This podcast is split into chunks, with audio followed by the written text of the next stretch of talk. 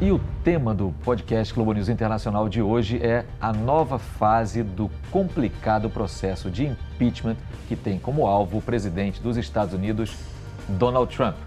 Participam deste episódio de Nova York. Guga Chakra. E aqui comigo no estúdio, Leila Sterenberg. E eu, Marcelo Lins.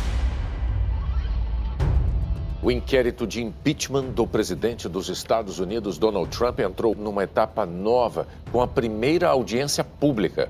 Guga, de novo, o mundo de olho nesse processo de impeachment do Donald Trump, que até agora acontecia a portas fechadas e por isso talvez não tenha atraído tanta atenção. Mas a partir dessa semana começaram as chamadas audiências públicas com diplomatas que tem larga experiência em questões de política externa americana, prestando depoimentos no Congresso americano sobre como viram essas acusações de interferência do presidente Trump na política externa americana, mas no fundo em benefício próprio. Qual é a estratégia da oposição democrata nesse momento, Guga, já que essa oposição é que está conduzindo esse processo? Olha, Lins, a estratégia da oposição democrata agora é mostrar que as pessoas que estão denunciando o presidente Donald Trump são figuras extremamente sérias. Um deles, William Taylor, que prestou depoimento na quarta-feira, ele era o principal diplomata americano na embaixada em Kiev. Ambassador Sondland called President Trump and told him of his meetings in Kiev.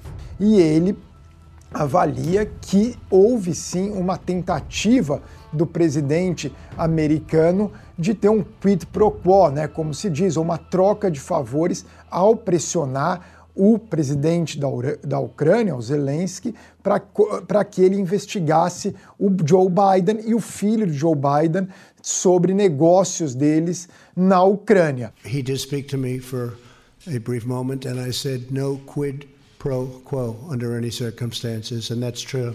Então, ele é muito claro nessa questão e no depoimento dele, ele lançou mais uma questão.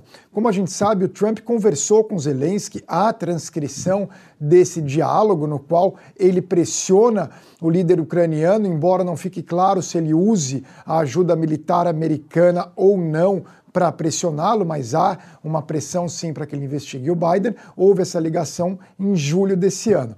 O que o William Taylor, esse diplomata, falou no depoimento é o seguinte: que no dia seguinte a essa ligação, o Sondland, que é o diplomata americano junto à União Europeia e um grande doador do Trump, virou pra, estava em Kiev e virou para um outro diplomata da embaixada americana e falou o seguinte: o que o Trump está preocupado mesmo não é com a questão da corrupção na Ucrânia. O que ele quer mesmo é a investigação do Biden. Portanto, o presidente americano, nesse sentido, teria cometido abuso de poder. E o Kent, que foi outro diplomata que prestou depoimento, também foi mais ou menos na mesma linha e foi muito crítico da questão do Giuliani. O Giuliani, que foi prefeito de Nova York, é o advogado pessoal do Trump e se tornou uma figura muito nebulosa nos Estados Unidos, seria quem estava, quem, quem estava organizando toda essa iniciativa do Trump para pressionar os ucranianos na questão dos Bidens.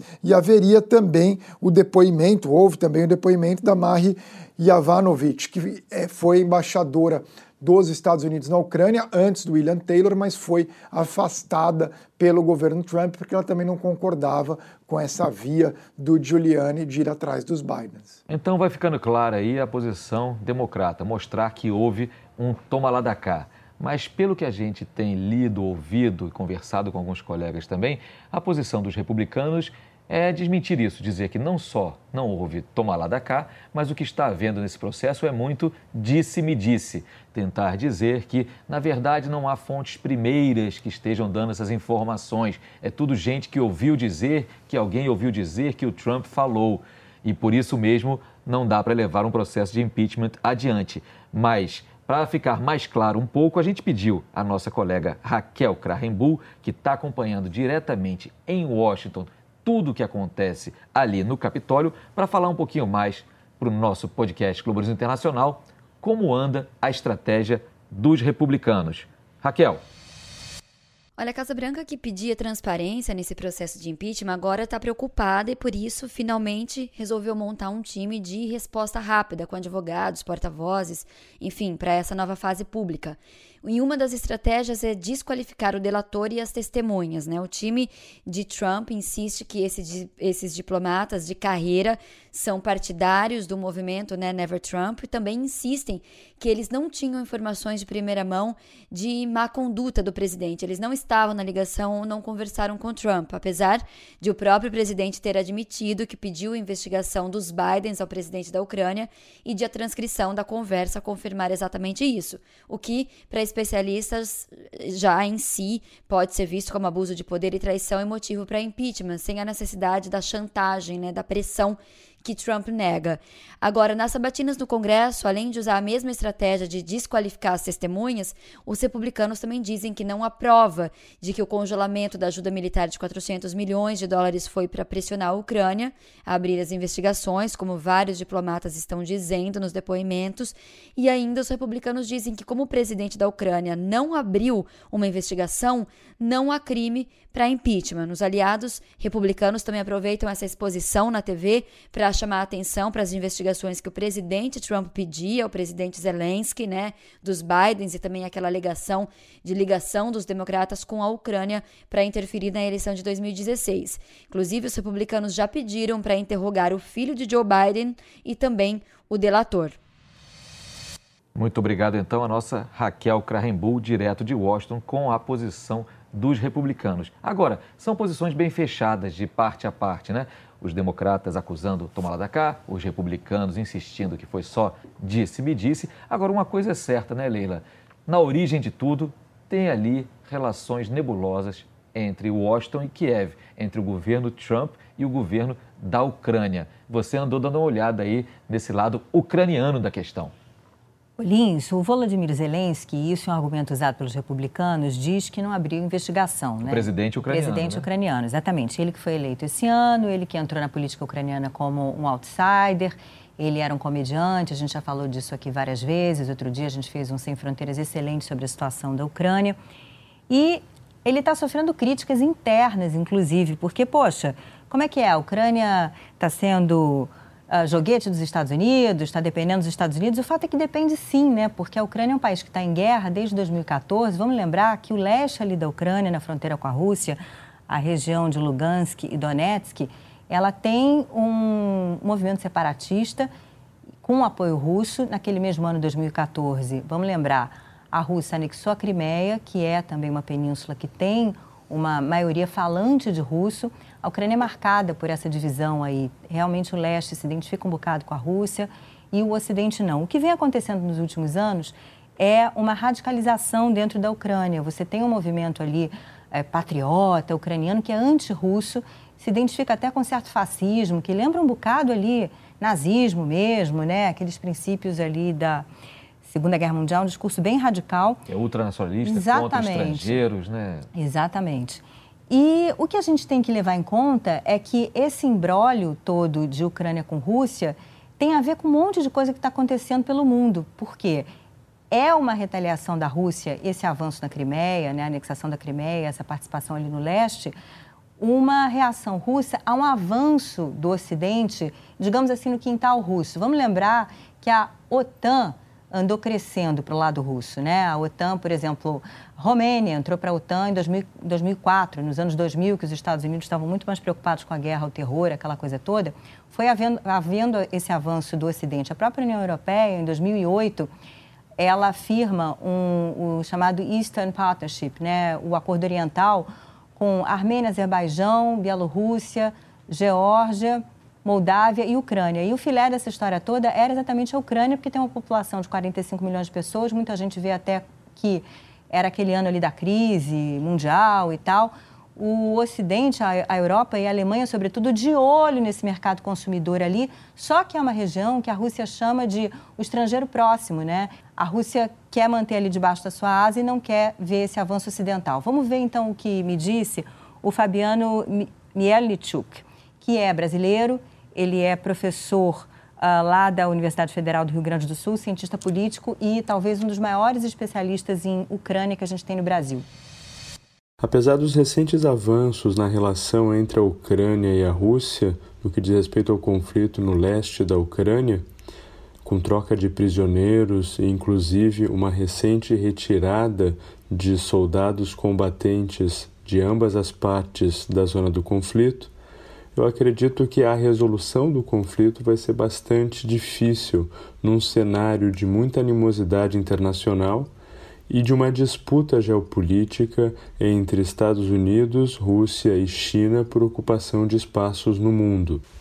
Por conta dessa presença ocidental e norte-americana nas fronteiras da Rússia, no espaço conhecido como o estrangeiro próximo do país, nós notamos um aumento da participação da Rússia em outros conflitos de outras regiões do globo, como no Oriente Médio e mais recentemente aqui na América do Sul.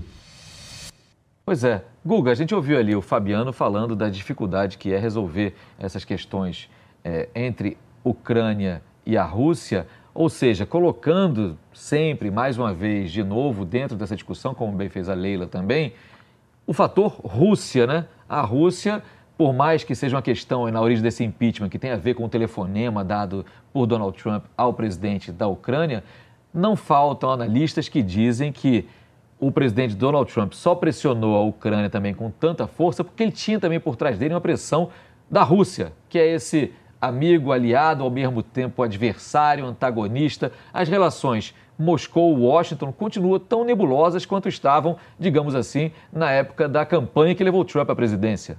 É, Lins, é muito estranha a relação do, de Washington com Moscou, porque há essa relação, essa ligação do Trump com Vladimir Putin. Segundo a justiça americana, a Rússia interferiu nas eleições dos Estados Unidos para apoiar o Trump. Ao mesmo tempo, os Estados Unidos e a Rússia estão em lados antagônicos na guerra da Síria. A Rússia apoia o regime do Bashar al-Assad, os Estados Unidos é contrário ao regime, embora não faça muito para removê-lo do poder. Eles estão em lados antagônicos na própria Ucrânia, na questão do Irã, sem dúvida alguma. A, a, Rússia defende o acordo nuclear, os americanos são contrários. A gente não pode esquecer que os americanos, o governo americano impõe sanções à Rússia por causa da questão da Ucrânia. Ao mesmo tempo, essa relação do, do Trump com Vladimir Putin. E tudo fica complicado, porque agora com a Ucrânia no olho do furacão, com processo de impeachment ao redor da Ucrânia,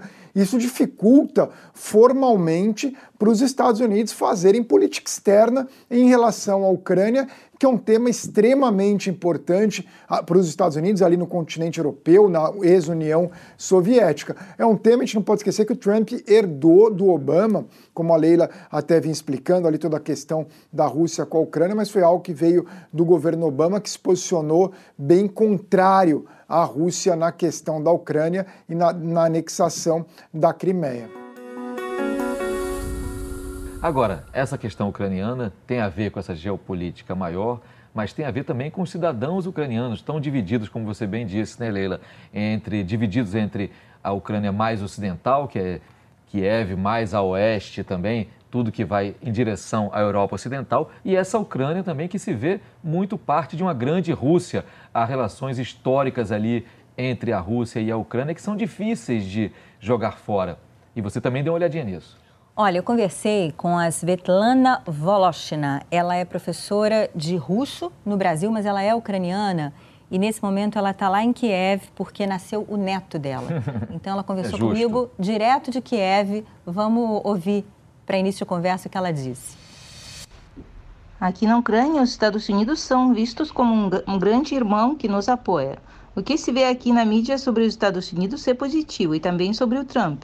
Se fala do impeachment como uma coisa que vai passar, que vai ser superada, mas na verdade as pessoas não estão preocupadas com política internacional, estão pensando em sobreviver. A comida é cara, o triplo ou o dobro do que custa no Brasil e não tem fiscalização nenhuma. Tem falta de vacinas e os remédios tive que trazer do Brasil para minha família, que também tem mu muita falsificação. Olha, segundo o Banco Mundial, Olins, a Ucrânia hoje tem a renda per capita mais baixa da Europa. Conseguiu ganhar da Moldávia, que até outro dia era o país mais pobre do continente, né? E é triste essa história toda porque, o complicado, o complicado dessa história toda é que se cessa essa ajuda americana para os ucranianos, na verdade o Putin, ele tem mais poder de barganha diante da guerra lá no leste. Então, é exatamente o que está acontecendo. O Zelensky, o presidente Zelensky, vem procurando os russos para tentar resolver ali o embrólio, só que o, os russos estão por cima da carne seca nesse momento, uhum. né? E o povo está nessa situação, uma inflação altíssima e com dificuldade de comprar comida. É, segundo a Svetlana, roupa eles compram em brechó, coisa velha que vem do ocidente da Europa. Então, no meio disso tudo, quem se ferra são os ucranianos, né? Quer dizer, na verdade, o pano de fundo do impeachment do presidente americano, que é a Ucrânia, envolve a Rússia, para a gente ver como mais uma vez tudo está interconectado. Agora, voltando a falar ao tema de frente dessa nossa discussão aqui, Guga, próximos passos do impeachment. Dá para pensar, você vê alguma possibilidade de, dentre os republicanos, ter gente que começa a querer também mais informações de Donald Trump, que pode não se contentar com as informações que ele vem dando ou não dando até agora, porque a gente sabe que se a oposição democrata tem maioria na Câmara dos Representantes, né, que é a Câmara dos Deputados aí nos Estados Unidos, a, os republicanos são maioria no Senado. E o impeachment, para ele se configurar de fato, para afastar-se um presidente, precisa ser aprovado no Senado. Um impeachment é pouco provável. Trump conta com a maioria no Senado que tem a última palavra. Mas para democratas e republicanos, o objetivo real é outro: a próxima eleição, daqui a um ano. Quais são as perspectivas desse processo, na sua opinião? Olha, Marcelo, nesse momento é isso. Os democratas vão aprovar o impeachment na Câmara e os republicanos inocentariam o Trump no Senado. Isso levando em conta o cenário atual. Tem muitos depoimentos pela frente, vão tentar, já convocaram o John Bolton para depor, ele ainda é, não aceitou, mas estão em negociações, podem vir a chamar outras figuras importantes, e daí, de acordo com o desenrolar do processo, a gente pode ver alguns republicanos, já há alguns, Mitt Romney, que foi candidato a presidente e é atualmente senador por Utah, mas até agora é quase que uma figura isolada no Partido Republicano que se posiciona contra o Trump, os demais vão ver como essa narrativa vai ser propagada para o eleitorado republicano. A gente não pode esquecer que ontem mesmo a Fox News, que é um canal mais associado ao Partido Republicano, estava vendendo como uma vitória do Trump o depoimento. Tem que, a, a popularidade do presidente americano entre o eleitorado republicano é muito grande. Muitos temem bater de frente com o presidente dos Estados Unidos, seja porque ele te destrói como pessoa nas redes sociais e porque ainda há uma chance de ele colocar alguém para disputar as primárias. Mas eles, um senador republicano normal hoje é apenas observar e ver o que vai acontecer. Os deputados republicanos tendem a seguir defendendo Trump. Uhum.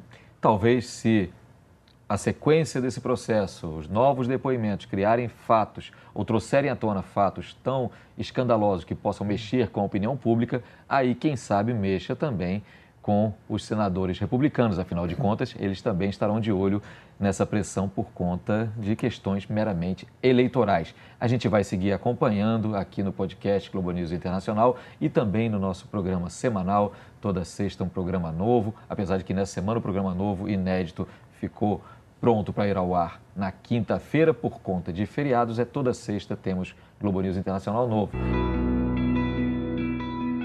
Nessa reta final, como já é tradição aqui no podcast, eu sempre peço aos participantes darem alguma dica relativa de alguma forma aos temas que são discutidos. Então, fazendo as honras da casa aqui, Lili Sternberg, você tem uma dica que pudesse Ó, vou dar uma literária e depois tem uma musical. Musical vou deixar para o final. Então, a literária é o Tudo se Ilumina, do Jonathan Safran Foer, que é um escritor americano, mas tem a ver com a Ucrânia. É um livro de 2002. Eu já dei uma dica outro dia de outro livro dele aqui, que tinha a ver com 11 de setembro. E esse Tudo se Ilumina é o romance de estreia dele e vale muito a pena. Guga Chakra, sua dica. Eu recomendo muito um artigo escrito pela Mônica Levinsky na Vanity Fair chamado Shame and Survival, Vergonha e Sobrevivência, que ela conta de toda a história dela. Ela teve a vida destruída ali durante o governo Clinton, sendo, aliás, o processo de impeachment do Clinton todo ligado a Mônica Levinsky. O que o Clinton fez na época seria completamente inaceitável atualmente nos tempos de Me Too. I want you to listen to me. I'm going to say this again. I did not have sexual relations with that woman. E hoje que a gente vê muito do cyberbullying é, nas redes sociais, a Mônica Levinsky sofreu um bullying é, geral em toda a imprensa. O que passou a Mônica Levinsky é inacreditável. Assim, o que ela sofreu foi um caso extremo é, de bullying de, de grande parte da imprensa, da população contra uma pessoa e ainda teve que aguentar toda a história dos Clintons por muitos e muitos anos. Pois é, lembrando que Mônica Levinsky está na origem daquele processo do impeachment de é, Bill Clinton, que acabou passando na Câmara dos Representantes, mas não passou também no Senado americano, mas ficou na história e ela de fato sofreu muito bullying. A minha dica tem a ver com o pano de fundo que a gente estava falando, falando tanto de Ucrânia, falando tanto de questões ali, é o livro Crimeia, do Orlando Figes, que tem como subtítulo A História da Guerra que redesenhou o mapa da Europa no século XIX. O conflito da Crimeia ali marca uma oposição entre a Rússia e o Império Otomano, teve ali nos primórdios no que viria a dar depois na Primeira Guerra Mundial, mas ajuda a gente a entender como se desenhou o mapa daquela região do mundo e até os acontecimentos subsequentes que a gente está vendo agora no processo de impeachment de Donald Trump tem influências até hoje. Crimeia, portanto, do historiador Orlando Figes. Lembrando que todas as dicas que a gente dá aqui no podcast Globalismo Internacional ficam lá na descrição que aparece no seu agregador, no seu tocador de podcast, o seu preferido. Vai estar todas as informações lá. Minha dica musical. Então, é, vem de um país que fica do lado da Ucrânia. É o seguinte, é uma banda que é famosa na Ucrânia, tá? Então tem a ver. Mas é uma banda que é que eu adoro, chamadas X Dub. É difícil de falar, eu sei. E uma das influências deles, eu entrevistei o produtor uma vez, é o Sepultura aqui do Brasil. então vale a pena a gente ouvir um pouquinho do som dos Dub X Dub. Então a gente vai botando esse som baixinho aqui, enquanto eu agradeço a todo mundo que viabiliza o podcast Globalismo Internacional. Claro, ao Guga e a Leila, mas também a equipe que não aparece nem a voz, que é o Alexandre Roldão, o Cláudio Cortez, a Viviane Melo, o Renato Sales, o Luan Costa, o Matheus Sales e ainda o Jefferson Moraes e o nosso Wellington também por trás aqui das carrapetas. Muito obrigado a todos. Até o próximo podcast Globalismo Internacional, sempre um episódio inédito toda sexta-feira. Tchau.